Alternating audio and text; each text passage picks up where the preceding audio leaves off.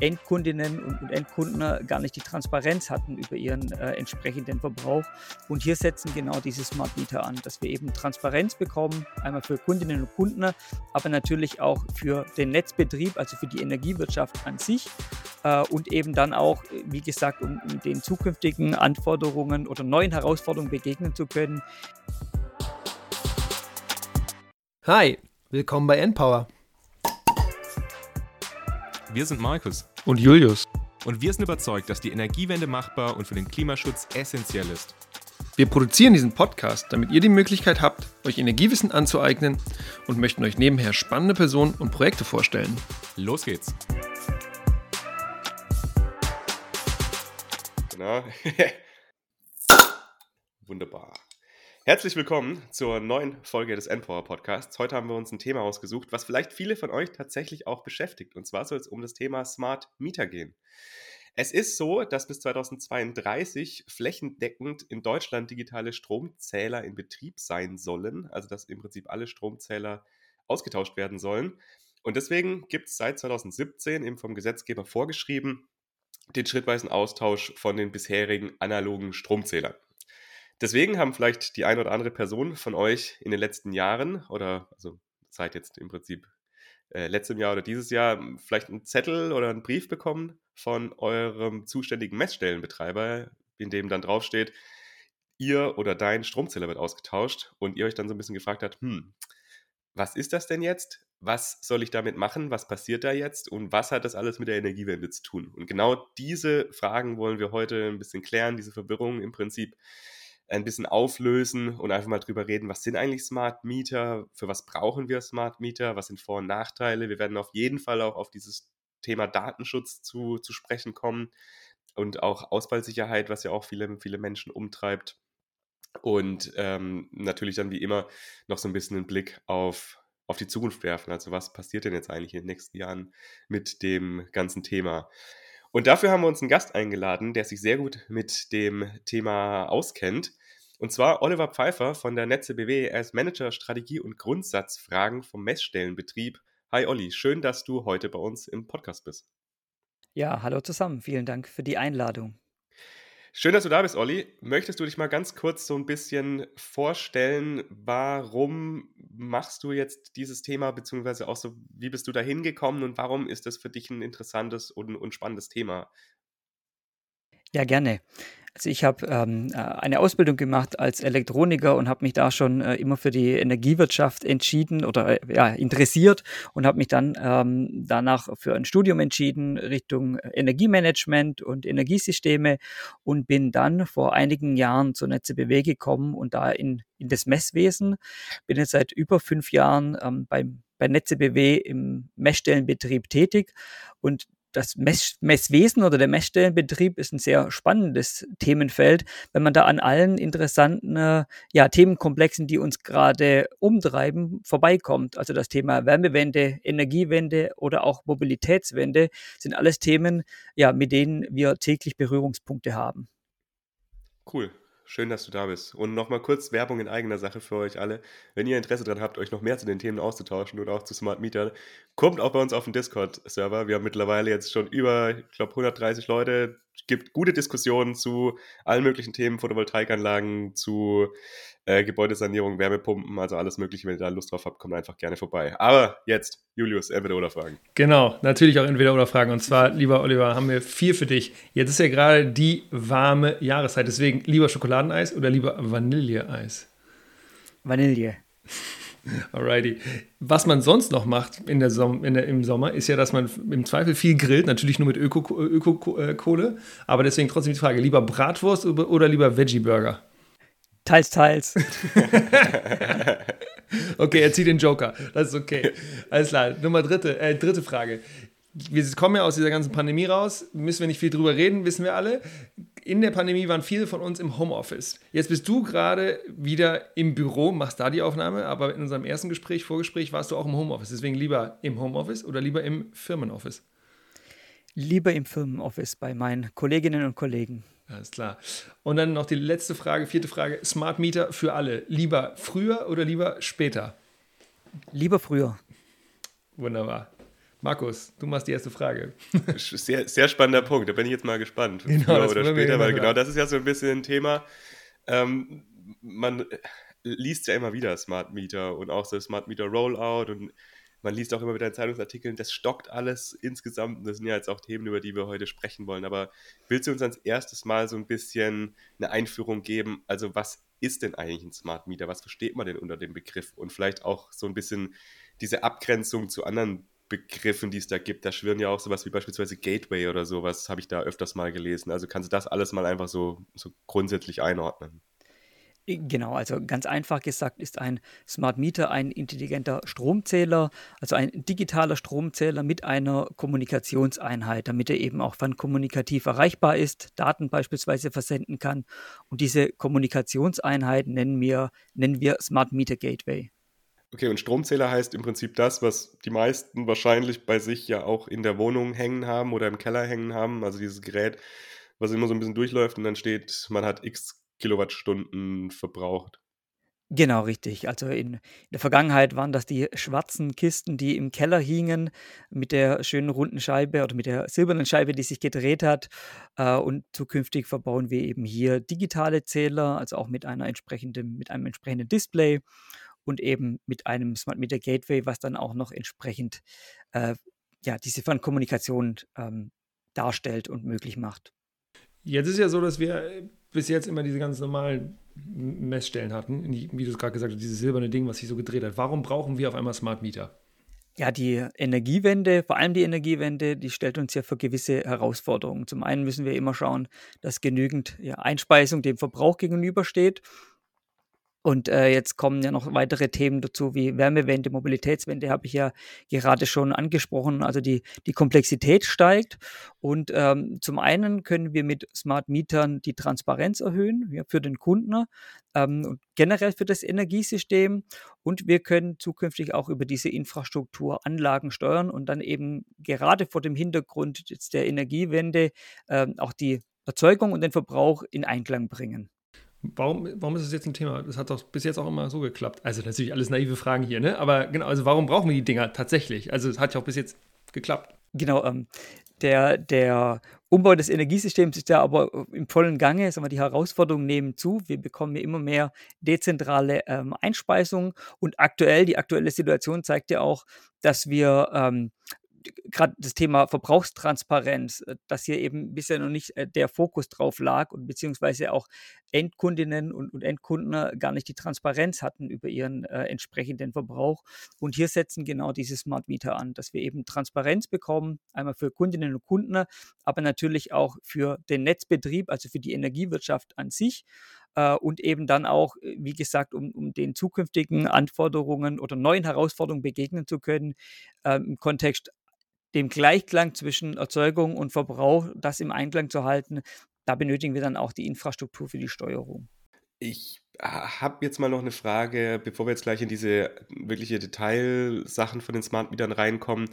Wie war das denn bis jetzt? Also der Messstellenbetrieb, wenn man das so sagen darf, ihr seid ja Messstellenbetreiber, also wie ist das denn überhaupt geregelt? Wer kümmert sich denn darum? Weil das war ja was, was ich anfangs gesagt habe, dass man da manchmal jetzt einen Brief bekommen hat von einem Messstellenbetreiber. Aber das ist ja nicht zwangsläufig dein Stromversorger, also die Person oder beziehungsweise das Unternehmen, von dem du eben deinen dein Strom beziehst. Genau, und du bist ja jetzt, arbeitest bei NetzBW, ne? Und das ist ja irgendwie Teil genau. von E oder von diesem EMB, EMBW-Konglomerat, aber vielleicht kannst du da auch nochmal sagen, wie das eigentlich zu, zusammenhängt. Aber genau wie Markus gesagt hat, ihr seid ja nicht alle das, eins, das, das gleiche Unternehmen, sondern ihr seid ja verschiedene Teile mit verschiedenen Aufgaben.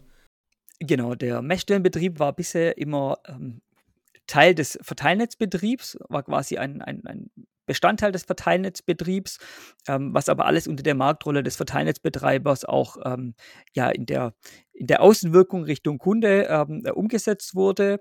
Und mittlerweile oder durch die Neuregelung des Gesetzgebers gibt es quasi eine eigenständige Marktrolle. Das ist eben der grundzuständige Messstellenbetreiber oder auch der wettbewerbliche Messstellenbetreiber. Und äh, in dieser neuen Marktrolle treten wir dann auch ähm, ja, gegenüber den Kunden, Kundinnen und Kunden auf ja, Markus, du hast ja vorhin angesprochen, vielleicht hat der ein oder andere einen Brief bekommen von seinem Messstellenbetreiber und genau hier wird dann diese Neuregelung auch tatsächlich sichtbar, dass wir beispielsweise in meinem Fall als Netze BW in der Rolle des, des grundzuständigen Messstellenbetreibers dann auch Richtung Kunde in Erscheinung treten, wenn es um den Zähler geht.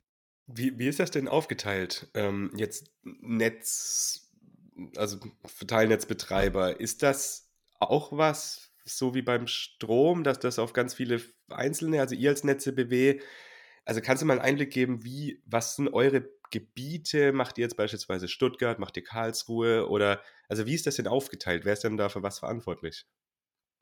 Genau, also das Stromnetz wird ja quasi von den Kommunen über eine Konzession vergeben. Ähm, wir als Netze BW sind in Baden-Württemberg, in, in weiten Teilen von Baden-Württemberg ähm, aktiv und das Stromnetzgebiet entspricht auch quasi dem Gebiet, in dem wir als grundzuständiger Messstellenbetreiber dann den, den Messstellenbetrieb erbringen vielleicht noch ein, ein Satz zum Messstellenbetrieb an sich.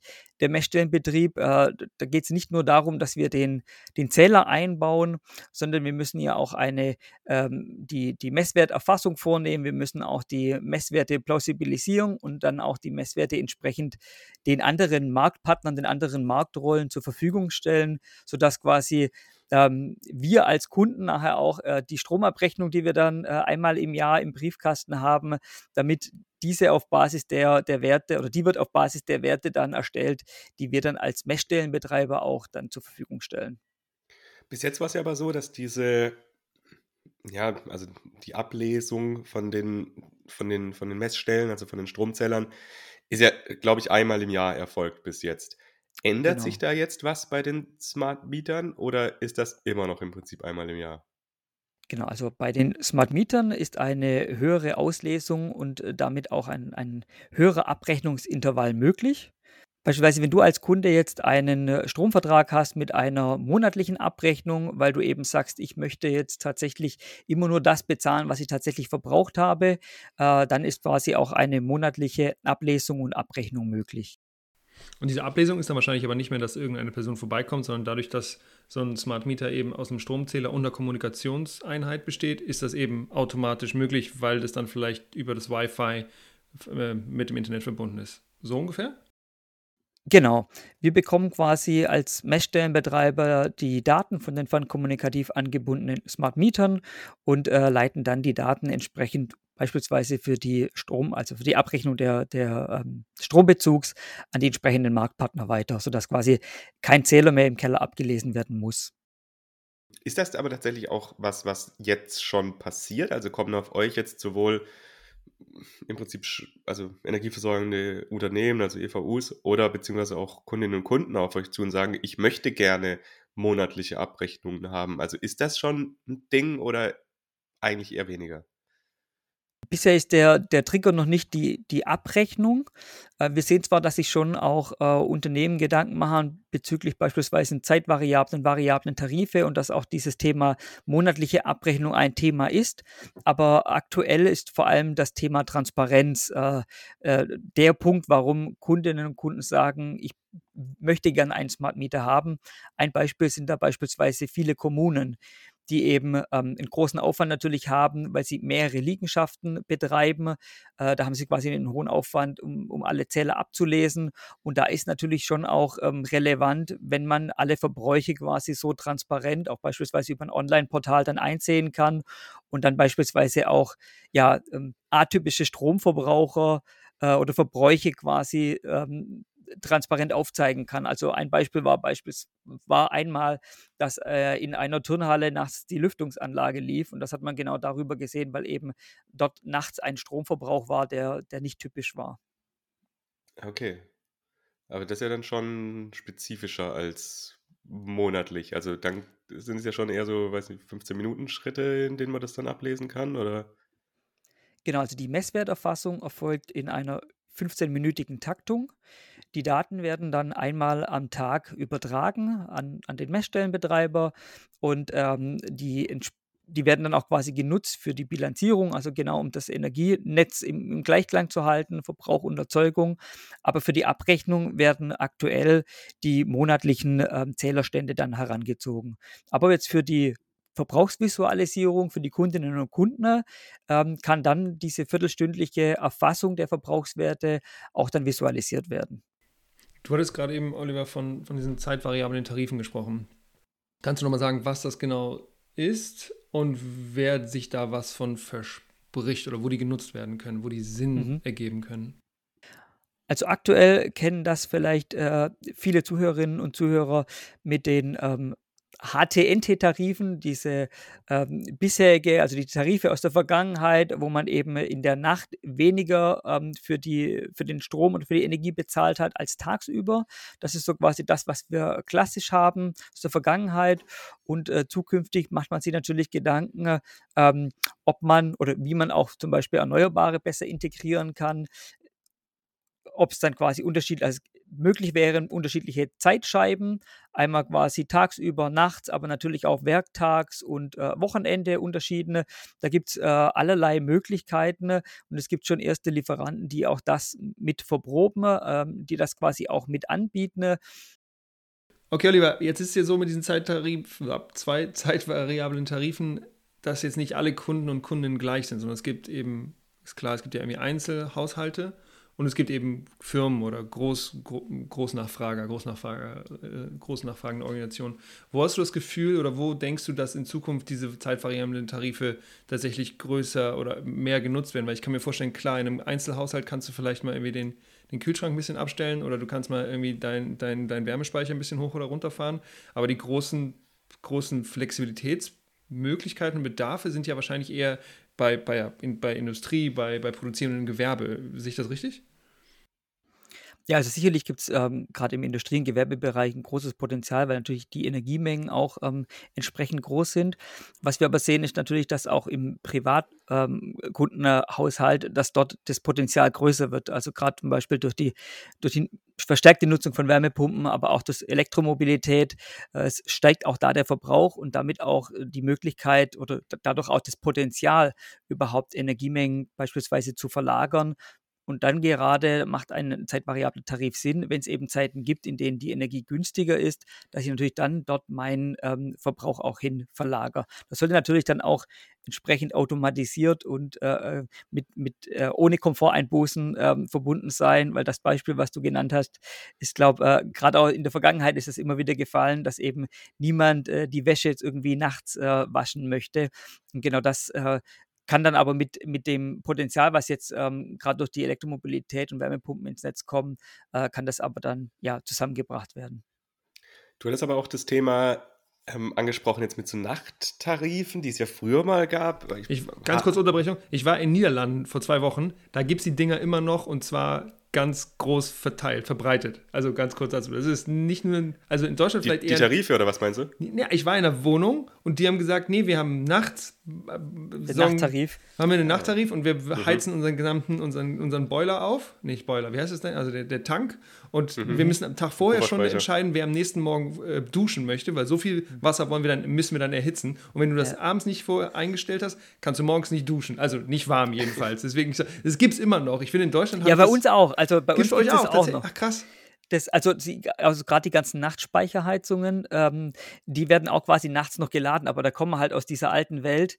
Nachts laufen die Atomkraftwerke und die Kohlekraftwerke durch und die Energie wurde dann quasi günstiger angeboten. Das war ja quasi so der Hintergrund. Ich dachte, das heißt, dass, das, dass das die, die Niederlanden, die, die äh, verbraten da wahrscheinlich den guten Atomstrom aus Frankreich oder ich weiß es nicht. Kann schon sein, ja. Marc? Ja, genau. Ja, nee, meine Frage geht im Prinzip da, dahin, weil ich weiß, dass es das gab und also meine Oma, die hatte das tatsächlich auch noch bis vor ein paar Jahren. Ich weiß nicht, ob sie es mhm. immer noch hat, aber die hat auch mit Nachspeicheröfen eben. Und da wollte ich jetzt mal fragen, wie hat man das denn gemacht? Weil da, es war ja wirklich so, über die, über die Zähler wurde ja nur jährlich erfasst. Hatte man dann zwei unterschiedliche Zähler, quasi für Tags- und für Nachtzähler? Oder wie wurde das denn da gemacht? Die Zähler hatten quasi zwei verschiedene Zählwerke und dann würde quasi, ähm, da steht nämlich auch im Zähler dann HT und NT, also für Hochtarif und Niedertarif und dann würde quasi, bei uns ist das ab 22 Uhr bis morgens 5 Uhr oder 6 Uhr, 5 Uhr glaube ich, wird dann quasi das Zählwerk umgeschalten und äh, auch quasi die Nachtspeicherheizung dann beladen. Also da gibt es quasi so eine Freigabezeiten. Das war aber fix an die entsprechenden Zeiten des Verteilnetzbetreibers gekoppelt. Okay, aber das heißt, wenn man das dann hatte, hat man nochmal einen extra Zähler gebraucht. Wenn man das dann nicht mehr hatte, dann wieder einen neuen Zähler oder konnte man dann mit dem Zähler dann auch den normalen Tarif da konnte man auch den normalen Tarif abbilden, okay. man musste aber dann quasi beide Zählwerke ablesen. Okay. Ja. Ich hatte in der Vorbereitung auf die Folge noch was gelesen, und zwar, dass man eigentlich selbst entscheiden darf, wer der Messstellenbetreiber ist. Also, dass man sich eigentlich, selbst wenn man jetzt den Brief bekommt, sagen kann, nee, ich möchte jetzt nicht, dass beispielsweise, keine Ahnung, hier mein lokaler Messstellenbetreiber das macht, sondern ich möchte, dass das irgendjemand macht. Kannst du uns da ein bisschen Eindruck drüber geben, warum das so ist. Ist das gut und findet ihr als Messstellenbetreiber das jetzt gut oder sagt ihr, eigentlich ist das totaler Quatsch, wenn wir in unserem Konzessionsgebiet dann nochmal dritte Parteien mit reinlassen müssen? Genau, also der Hintergrund vielleicht auch nochmal da, der, der Gesetzgeber, der fördert natürlich den Wettbewerb und er sagt ja, ähm, er überschreibt quasi uns die Rolle des grundzuständigen Messstellenbetreibers mit der Aufgabe, dass alle Zähler, die bei uns im Netzgebiet liegen, dass wir diese digitalisieren müssen und ähm, macht da quasi auch Vorgaben zu Fristen, aber auch zu Preisen, die wir verlangen dürfen und ähm, im, im, gleichen Atemzug sagt der Gesetzgeber aber, natürlich äh, muss es dann auch im Kunde möglich sein, dass er eben einen wettbewerblichen Messstellenbetreiber Betreiber wählt, der ihm beispielsweise dann eine Leistung, also mehr Leistungen anbietet oder Leistungen günstiger anbietet oder schneller anbietet. Und ähm, das ist genau das, was, was heute dann auch in Teilen gelebt wird. Ähm, also das sehen wir, dass wettbewerbliche Messstellenbetreiber am, am Markt äh, unterwegs sind und dort auch ähm, in, in, einzelnen Kundengruppen ähm, ja, Anklang finden. Wir sehen auch ähm, in, in, dieser Marktrolle, weil wir außerhalb von unserem Netzgebiet können wir auch als wettbewerblicher Messstellenbetreiber aktiv sein und sehen wir natürlich dann auch eine Chance. Deswegen ist es natürlich auf der einen Seite, ja, Wettbewerb, ähm, wir müssen uns natürlich dann wettbewerbsfähig aufstellen, damit wir eben keine Messstellen an äh, andere wettbewerbliche Messstellenbetreiber verlieren. Auf der anderen Seite ist dann eben auch eine Chance für uns, weil wir eben auch als wettbewerblicher Messstellenbetreiber beispielsweise außerhalb unseres Netzgebietes auftreten könnten. Aber ist das so, dass dann hauptsächlich die Konkurrenz andere Messstellenbetreiber aus anderen Bundesländern oder anderen Gebieten sind? Oder gibt es da tatsächlich auch so, ich weiß nicht, so komplett dritte Parteien, die eigentlich nicht wirklich viel machen, aber eben jetzt da eine Startup-Internet-Lösung entwickelt haben, um das Ganze super billig anbieten zu können. Mhm. Also meistens ähm, sind die wettbewerblichen Messstellenbetreiber im Kontext äh, der Energiewirtschaft schon unterwegs. Also gerade okay. äh, ist das, das, Messwesen auch oft ein Bestandteil eines Bündelproduktes, ähm, was dem Kunde angeboten wird. Also gerade zum Beispiel eine Energiebeschaffung über mehrere Liegenschaften hinweg und da ist dann quasi der Messstellenbetrieb eben Teil des Ganzen, weil man eben auch dann die Daten benötigt. Ähm, wie sich das aber zukünftig entwickelt, das ist die spannende Frage, ob, äh, ob hier nochmal mehr Schwung reinkommt, weil ja eben der Gesetzgeber nicht nur gesagt hat, dass wir eben die, das Messwesen an sich digitalisieren und zwar spartenübergreifend, sondern dass wir auch noch ähm, das Thema Submetering angehen. Und unter Submetering verstehen wir die ganzen ähm, ja, Untermessungen, die ganzen äh, Wärmemengenzähler, Wasserzähler in den Häusern, vor allem auch in den, in den Mietshäusern, ähm, dass diese zukünftig eben auch fernkommunikativ ausgelesen werden müssen und dass das eben auch über die Infrastruktur, äh, über die Smart Meter Infrastruktur geschehen kann und geschehen soll, weil wir hier eben entsprechende Vorgaben für die Datensicherheit und Datenschutz haben. Und äh, da glauben wir schon auch, dass ähm, die Wohnungswirtschaft und gerade im Kontext des Submetering, dass es hier auch neue Wettbewerber geben wird. Also ihr seht, äh, die, der Markt ist hier noch äh, so ein bisschen in der Findungsphase. Es geht da ja erst los mit dem, mit dem Rollout der Smart Meter, aber wie gesagt, hier wachsen dann auch nochmal ganze Themenfelder, sollen da zukünftig zusammenwachsen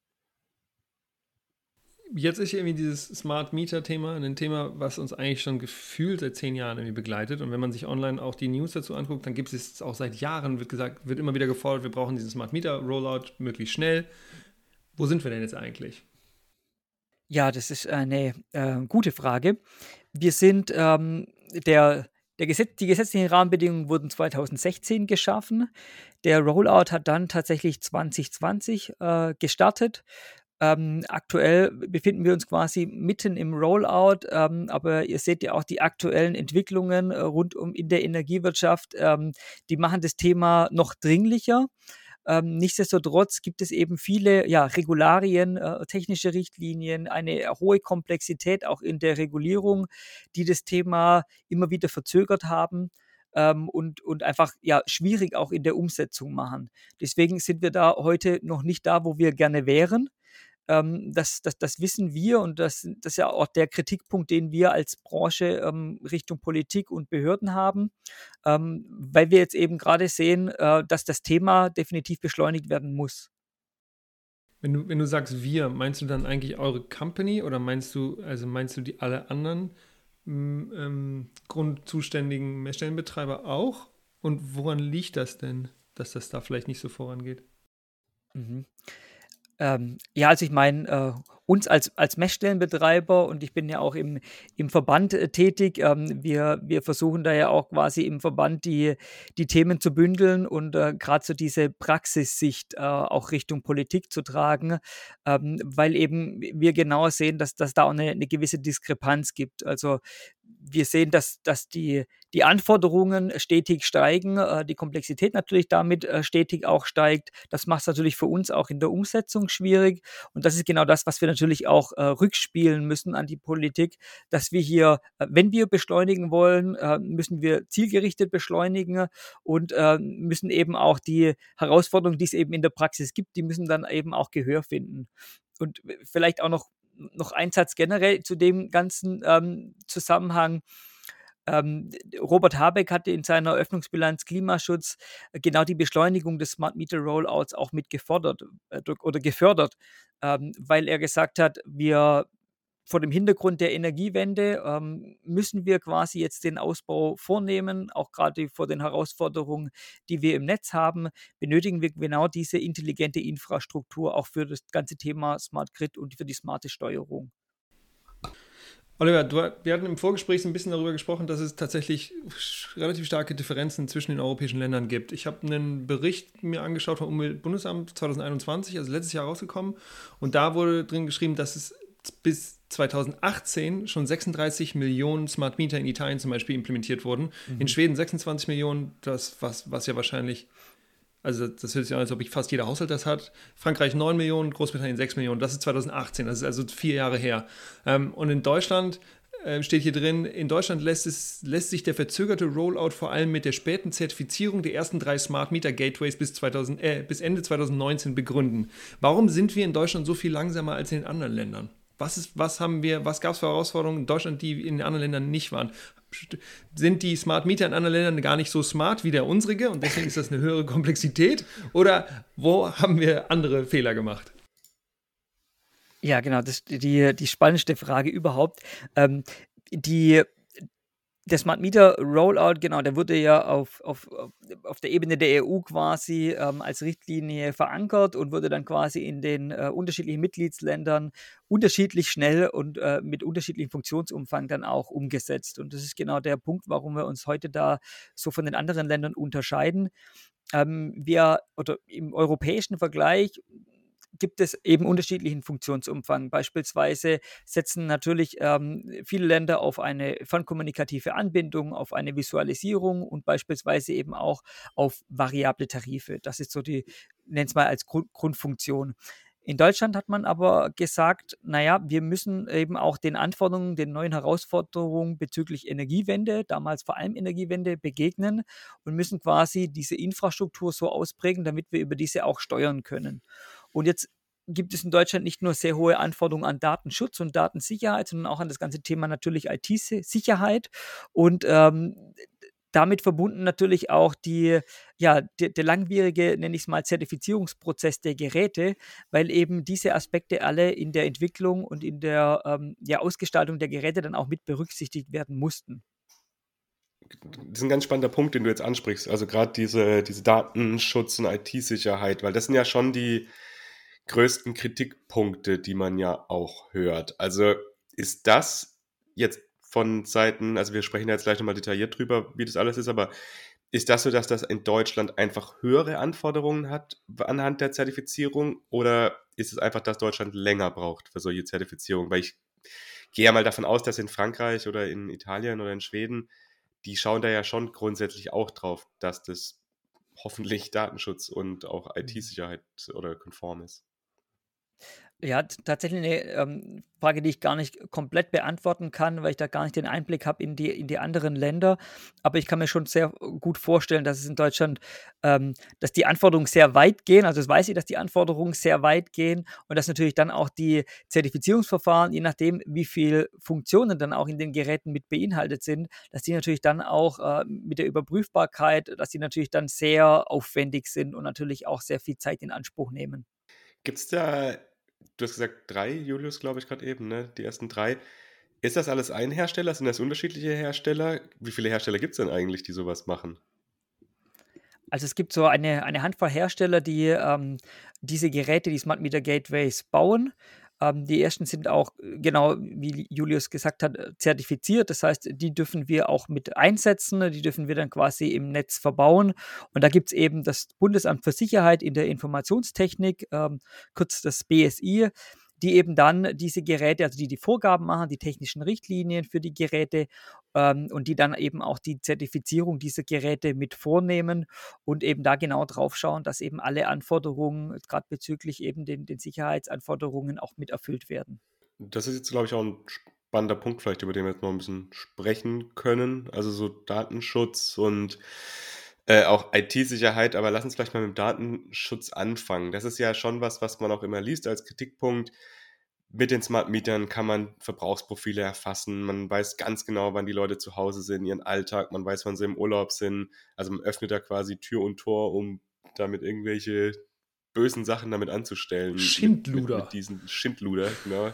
Und damit anzustellen. Also ja, ist das berechtigt? Ist das nicht berechtigt? Also machen kann man es ja schon, oder? Wenn man es jetzt drauf auslegen, äh, anlegen würde.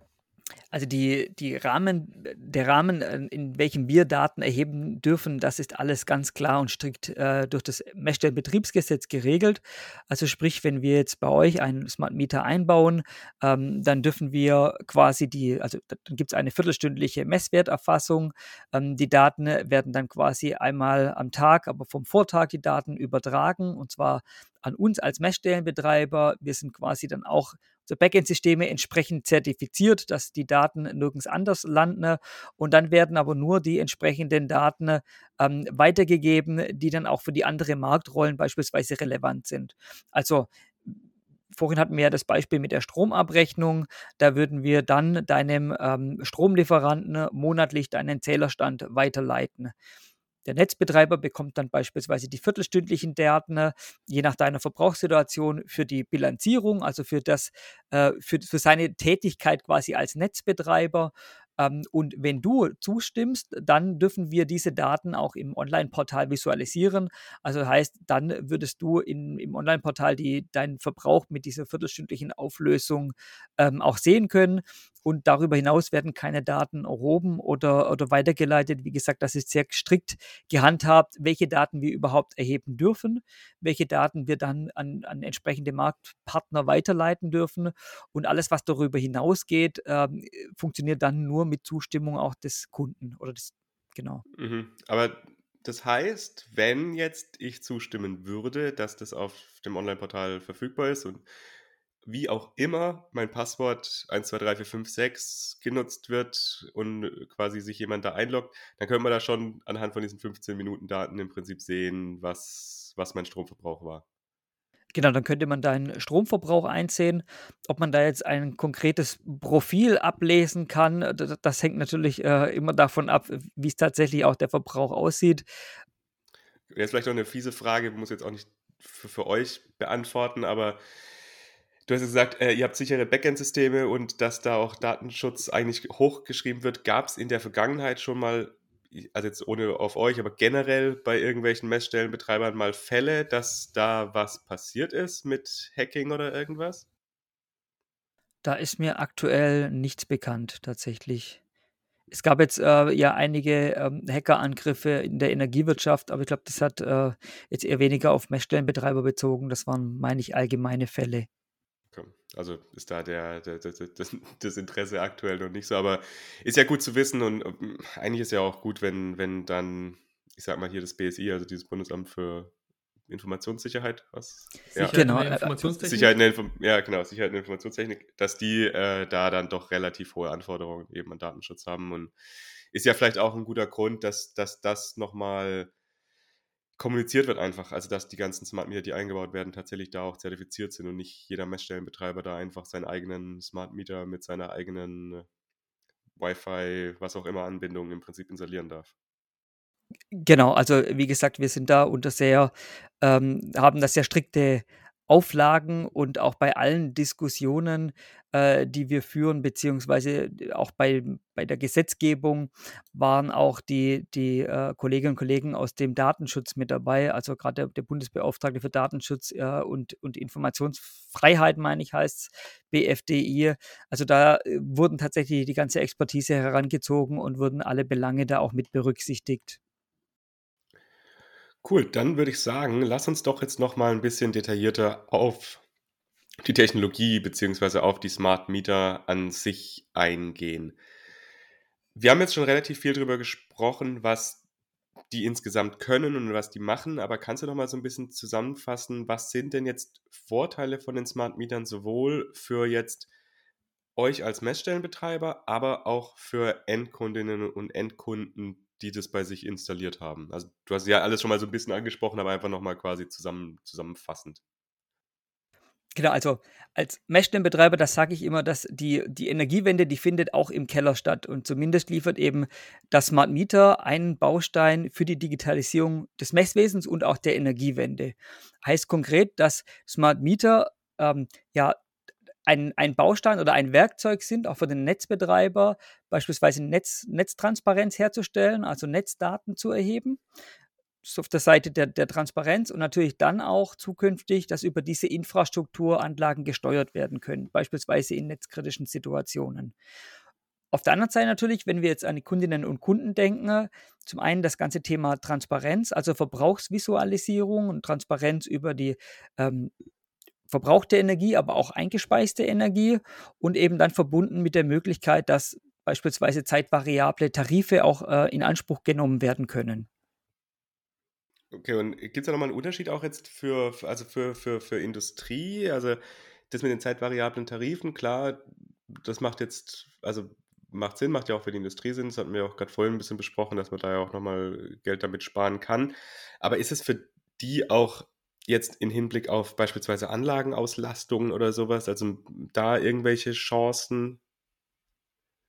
Genau, also da ähm, kann man natürlich ähnlich wie es heute auch schon in, in gewissen Segmenten erfolgt, äh, kann diese viertelstündliche Energiedatenerfassung dann auch herangezogen werden, beispielsweise um Lastmanagement umzusetzen, also um Transparenz zu bekommen, wo habe ich denn eigentlich welchen Energieverbrauch, wo habe ich Lastspitzen.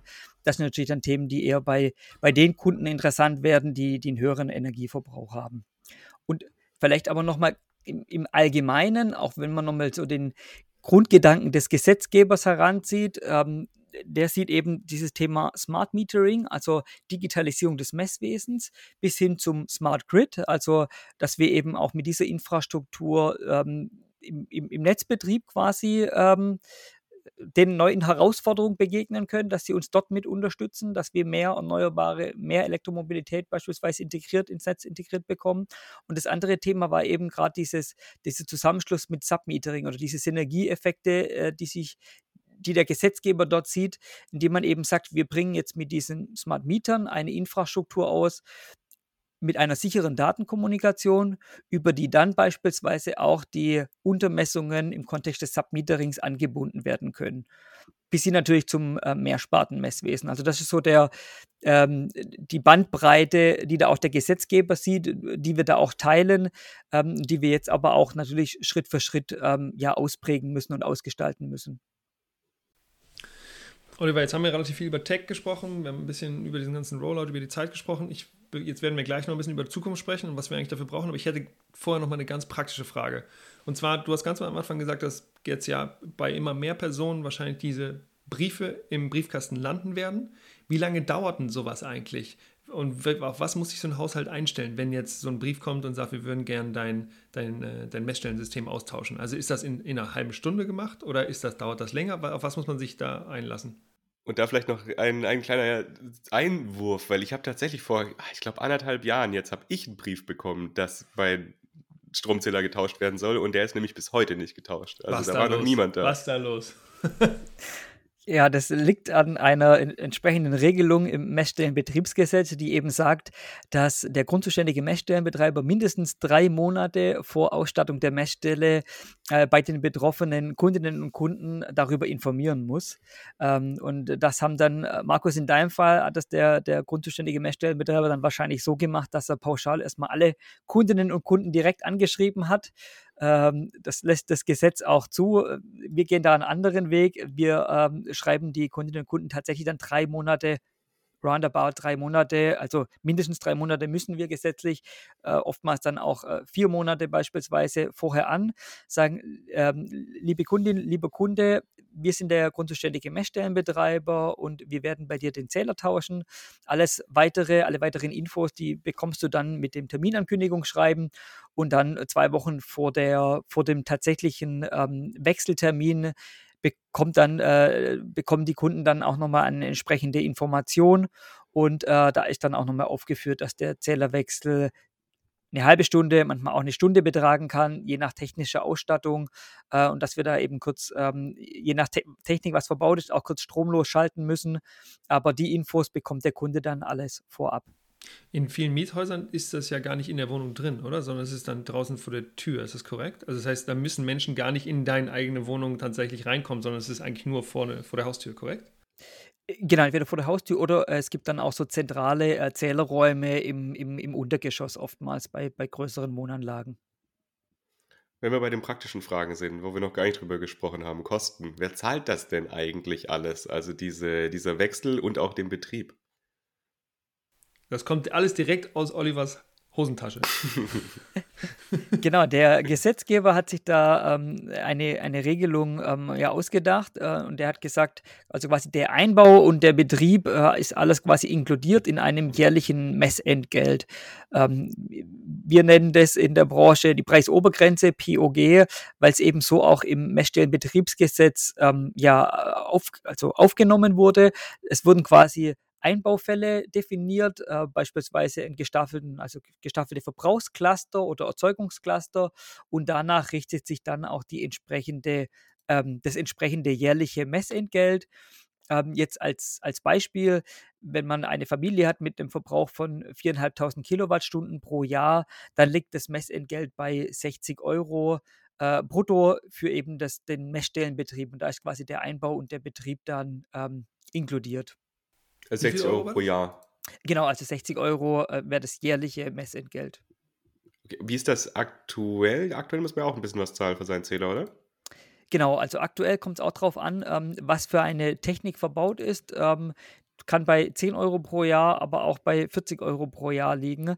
Ähm, also gibt es auch eine, eine, eine, große Range an, an Messentgeltkosten quasi. Und wird das über den normalen Strom Tarifvertrag dann mit abgerechnet oder ist das ein Posten, den jeder Haushalt alleine zu bezahlen hat, also extra zu bezahlen hat? Ja, das ist ein, ein Thema, ähm, was uns auch so ein bisschen Sorgen bereitet. Ähm, der äh, Gesetzgeber hat auch hier die Möglichkeit offen gelassen und hat gesagt, ähm, wir als grundzuständiger Messstellenbetreiber können die Kosten dem Stromlieferanten in Rechnung stellen, damit er die quasi weiterreicht an die Endkunden.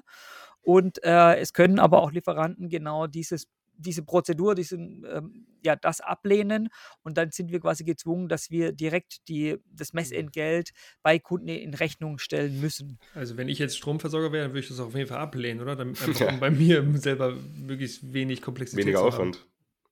Genau, und da, davon machen auch einige Lieferanten Gebrauch, was dann aber wieder zu, dem, zu der Herausforderung führt, dass eben ähm, Markus dann nicht nur einen Brief bekommt äh, über quasi den Zählerwechsel, der dann hoffentlich auch irgendwann stattfindet, sondern dann gegebenenfalls auch noch über eine Rechnung, über das Messentgelt.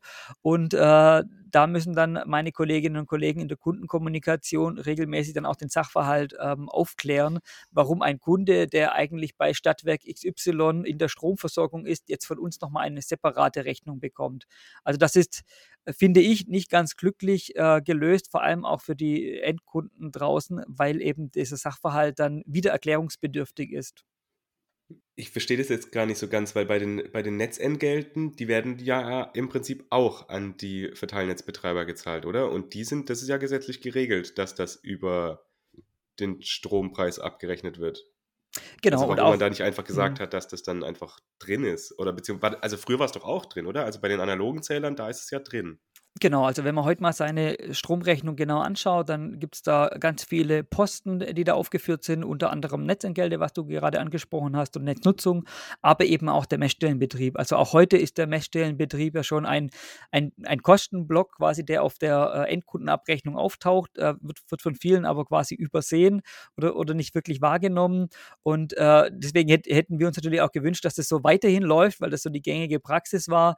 Aber wie gesagt, erschwerend kommt es hinzu, dass dass wir eben auch direkt abrechnen müssen und äh, dann bekommen quasi Kundinnen und Kunden auch nochmal separat Post vom grundzuständigen Messstellenbetreiber. Das hängt ja auch gerade mit der anfangs erwähnten neuen Marktrolle zusammen und da treten wir einfach dann auch in dem Kontext, ähm, ja, treten wir stärker gegenüber dem Kunden dann auch in Erscheinung. Cool, Oliver. Wollen wir nochmal in die Zukunft schauen? Was können wir denn jetzt eigentlich erwarten, wie schnell dieser Rollout tatsächlich passieren wird und was könnten Einzelpersonen, Haushalte, aber natürlich auch der Gesetzgeber denn tun, um das ein bisschen schneller hinzubekommen, damit wir noch ein bisschen äh, den Anschluss an die lieben italienischen Freunde äh, und Freundinnen nicht komplett verlieren? Ja, also wie immer gibt es äh, viel zu tun, aber auch die, die aktuelle Situation ähm, beschleunigt so das, das Thema ein bisschen. Also diese Woche äh, wurde ja auch der, das Gesetzespaket zu Sofortmaßnahmen zum beschleunigten Ausbau der erneuerbaren Energien ja äh, auf den Weg gebracht. Ähm, und äh, noch weitere, äh, weitere Anpassungen sind ja auf dem Weg. Das heißt, das Thema ähm, wird angegangen, weil in diesem Gesetzespaket auch nochmal so diese Bedeutung des Smart Meters bestätigt wird. Eben gerade jetzt vor dem neuen Hintergrund Mobilitäts- und Wärmewende zusätzlich zur Energiewende. Ähm, da wurde jetzt quasi schon auch die Dringlichkeit erkannt, äh, dass, dass das Thema Smart Meter Rollout ähm, ja, stärker beschleunigt und, und auch zielgerichtet beschleunigt werden muss.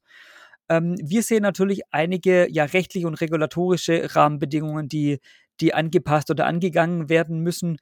Aktuell ist die Basis, auf der wir der, den Rollout durchführen, äh, für uns ungenügend. Also da, da muss nochmal ähm, nachgeschärft werden, beziehungsweise die, die Grundlage nochmal neu geschaffen werden. Ähm, wir sehen aber auch, dass, wenn man also wir sehen, dass da einiges schon auf dem Weg ist, aber dass es noch, noch viel äh, zu tun gibt, auch gerade im Kontext der Steuerung über das intelligente Messsystem oder über den Smart Meter.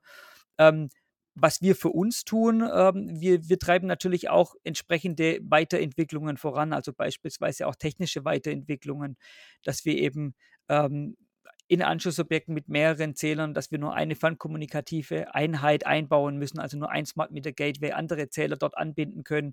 Das treiben wir auch technisch mit voran. Ähm, also wir, wir lehnen uns da nicht zurück und äh, sagen nur die, die Branche, die Hersteller müssen was tun oder die Politik, sondern wir treiben das Thema da auch mit aktiv voran. Und äh, das würde ich mir auch wünschen, also dass da alle an einem Strang ziehen, äh, auch branchenübergreifend, weil wir, ich glaube, nur so auch die gemeinsamen Ziele erreichen können. Und die, die Ziele werden ja immer herausfordernder. Also wie gesagt, die, die Ziele der Energiewende waren schon ähm, herausfordernd genug. Mobilitäts- und Wärmewende, heute schon mehrfach erwähnt, die, die werden nochmal äh, eine Schippe drauflegen. Da ist wichtig, dass die Dringlichkeit erkannt wird und dass dann eben auch, das ist dann unser Part, dass wir eben die Praxiserfahrung mitbringen und dass dann eben auch ja, pragmatische Lösungen gefunden werden. Ja, auf jeden Fall. Nochmal eine kurze Frage, jetzt Zeithorizont. Äh, 2032 ist das Jahr, bis zu dem alles umgesetzt werden soll. Ne? Wie macht ihr das denn bei euch? Also wie priorisiert ihr denn oder wie entscheidet ihr, wo ihr anfangt, die zu ersetzen und wer quasi erst 2031 dran ist? Mhm. Also ähm, generell hat der Gesetzgeber oder wurden im, im Messstellenbetriebsgesetz äh, verschiedene ja, Kundengruppen, Anwendungsfälle definiert. Ähm, die sind noch nicht alle freigegeben. Das heißt, äh, der, der Spielraum, den wir haben, der wurde etwas eingegrenzt. Und ähm, dann, also quasi, das ist die erste Eingrenzung. Dann gibt es noch technische Restriktionen, die wir haben, aber es gibt natürlich auch noch wirtschaftliche Restriktionen. Beispielsweise möchten wir natürlich nicht neue Zähler ersetzen, sondern natürlich möglichst abgeschriebene alte Zähler beispielsweise, müssen also auch auf die Technik, die vor Ort verbaut ist, Rücksicht nehmen, ähm, gehen jetzt in die Gebiete, wo wir auch kommunikativ, die kommunikativ erreichbar sind. Also da gibt es eine ganze, äh, eine ganze Liste an Kriterien, die wir da mit berücksichtigen müssen. Ähm, ja, genau, die wir eben jetzt für den Rollout äh, da auch berücksichtigen. Spannend. Wird auf jeden Fall eine spannende Zeit. Also bin ich mal gespannt, wie, äh, wie schnell wir das voranbringen, weil klar, wie du es gesagt hast, ambitionierte Ziele, wenn wir jetzt dann halt doch 2016 war, glaube ich, der Gesetzentwurf, hast du gesagt gehabt? Ne? Genau. Oder, äh, seit 2016 hat sich natürlich dann doch auch nochmal ein bisschen was in den Zielen des Energiesystems geändert. Also ob da das überhaupt noch so alles passt, aber. Ich dachte auch gerade, also ich kann mir fast vorstellen, dass es da tatsächlich auch äh, vielleicht die Initiative geben wird, das ein paar Jahre nach vorne zu ziehen und dass da wirklich mehr Dampf hintergelegt wird und vielleicht auch ein paar mehr Ressourcen zur Verfügung gestellt werden, weil wie wird das Energiesystem 2032 aussehen? Also substanziell komplett anders als jetzt. Ähm, und das müssten wir eigentlich auch mit den Smart Mietern zumindest uns besser darauf vorbereiten, vielleicht. Cool, lieber Oliver. Dann danken wir dir ganz herzlich, dass du heute uns äh, Frage und Antwort äh, gestanden hast. Darf, sag mal, das, dass du, dass du all diese Fragen, Antwort die wir hatten, für unsere Fragen. Genau beantwortet hast. Ähm, genau, kein ganz einfaches Thema, auch ein Thema, was irgendwie im Hintergrund der Energiewende immer so ein bisschen mitschwimmt. Aber ich glaube, es war super gut und wichtig, dass wir uns damit heute mal ein bisschen auseinandergesetzt haben. War vielleicht ein bisschen nerdig, ihr Lieben, die dazugehört haben. Wir haben, hoffen trotzdem, dass ihr da ganz viel gelernt habt. Und im Zweifel wisst ihr wenigstens, was jetzt passiert, wenn ihr auch bald solche schönen Briefe dann in eurem, ähm, in eurem Postkasten dann haben werdet. Lieber Oliver, schön, vielen Dank, dass du dir die Zeit heute genommen hast. Danke dir. Ja, vielen Dank euch. Ciao, ciao. Ciao. ciao. Recap. Recap. Markus, was hast du mitgenommen aus der Folge? Ich habe mitgenommen, dass ich mir eigentlich gar keine Sorgen machen muss, dass ich seit eineinhalb Jahren im Prinzip diesen Brief bekommen habe, mit dem, dass jetzt mein Smart Meter kommen soll, beziehungsweise mein Stromzähler ausgetauscht werden soll. Also ich fand es sehr gut, dass das jetzt nochmal eingeordnet worden ist, weil ich habe da jetzt selber einfach nochmal viel besser verstanden, was ist der Prozess. Ich habe mich natürlich jetzt ja auch vorher nochmal so ein ganz kleines bisschen eingelesen in das ganze Thema, also warum machen wir das jetzt. Wir haben ja in ganz, ganz vielen Folgen auch schon drüber gesprochen, dass ja irgendwie so ein Bottleneck von diesen ganzen smarten Quartiersstromlösungen oder auch diese Prosumer-Lösungen, dass das halt die Smart Meter sind, dass die einfach noch nicht da sind und deswegen auch, was wir ja besprochen haben, diese zeitvariablen Tarife einfach noch nicht so funktionieren, wie sie funktionieren sollten. Und auch das Thema, äh, ich weiß gar nicht mehr, in welchem Podcast wir darüber gesprochen haben, aber eben auch im Hinblick auf Elektromobilität. Also gerade dieses, dass man sagt, naja, vielleicht nachts, wenn dann doch viel Wind weht und es billig ist, dann das Elektroauto zu laden, aber halt nur bis 80 Prozent. Also diese intelligenten Lösungen, um einfach zum einen das Energiesystem zu entlasten, aber zum anderen eben auch einfach Kostenvorteile zu generieren, jetzt auch in, in Privathaushalten. Also da fand ich das super, dass wir da nochmal drüber gesprochen haben. Und was ich auch gut fand, dass wir drüber gesprochen haben, ist halt dieses Thema Datenschutz, weil das ist ja doch das, was man eigentlich am meisten liest, eben als große Hemmnis oder eben als Bedenken von vielen Menschen, dass sie sagen, boah, ey, mit dem Smart Meter, da wissen ja die Netzbetreiber ganz genau, wie ich meinen Tag gestalte. Die wissen, wann ich morgens meine Kaffeemaschine anmache, die wissen, wann ich abends nach Hause komme, die wissen, wann ich im Homeoffice bin und was nicht. Und da fand ich einfach gut, dass wir nochmal drüber gesprochen haben, dass da in Deutschland sehr hohe Anforderungen an den Datenschutz gestellt werden und dass auch sehr klar geregelt ist, eben welche Daten überhaupt erhoben werden dürfen und auch zu welchen Zwecken die Daten ne, erhoben werden dürfen. Was hast du mitgenommen? Ich habe erstmal eine Reihe an wo schönen Vokabeln mitgenommen, also sowas wie grundzuständiger Messstellenbetreiber oder Messstellenbetriebsgesetz. Ähm, was ich mich gefragt habe, ist, wie der Smart Reader Rollout zum Beispiel mit Lösungen interagieren wird, wie wir die zum Beispiel mit Philipp Schröder besprochen haben bei 1,5 Grad. Also die haben ja dieses Heartbeat-System und die wollen ja auch die Integration von Wärme, Strom und Mobilität da zusammen. Also, was habe ich gerade gesagt? also, sie wollen einen Beitrag leisten, dass das eben zusammen gedacht wird. Und ich habe mich gefragt, können die das eigentlich ohne Smart Meter machen? Ähm, und wie können die eigentlich, wenn es dann in solchen Gebäuden Smart Meter geben wird, wie können sie die vielleicht auch sogar nutzen, um ihre eigenen Systeme noch smarter zu machen? Also, dass es tatsächlich dann Lösungen gebaut werden, die eben beide, be beide Hardware tatsächlich ja, nutzen können. Das fände ich irgendwie spannend. Da habe ich jetzt auch noch nicht genug drüber nachgedacht, aber da denke ich, dass es da eben auch wahrscheinlich mittelfristig noch andere Geschäftsmodelle sich entwickeln werden, die dann eben auch genutzt werden können von Startups zum Beispiel. Und ähm, einfach, um einfach dafür zu sorgen, dass dieses sehr flexible System, was wir in einer Dekade, in 10, 20 Jahren brauchen werden, dass wir dieses System dann tatsächlich auch haben. Und ich glaube, dass es da ganz viel Geschäftsopportunity gibt und die Frage ist so ein bisschen, wer das dann nutzen wird.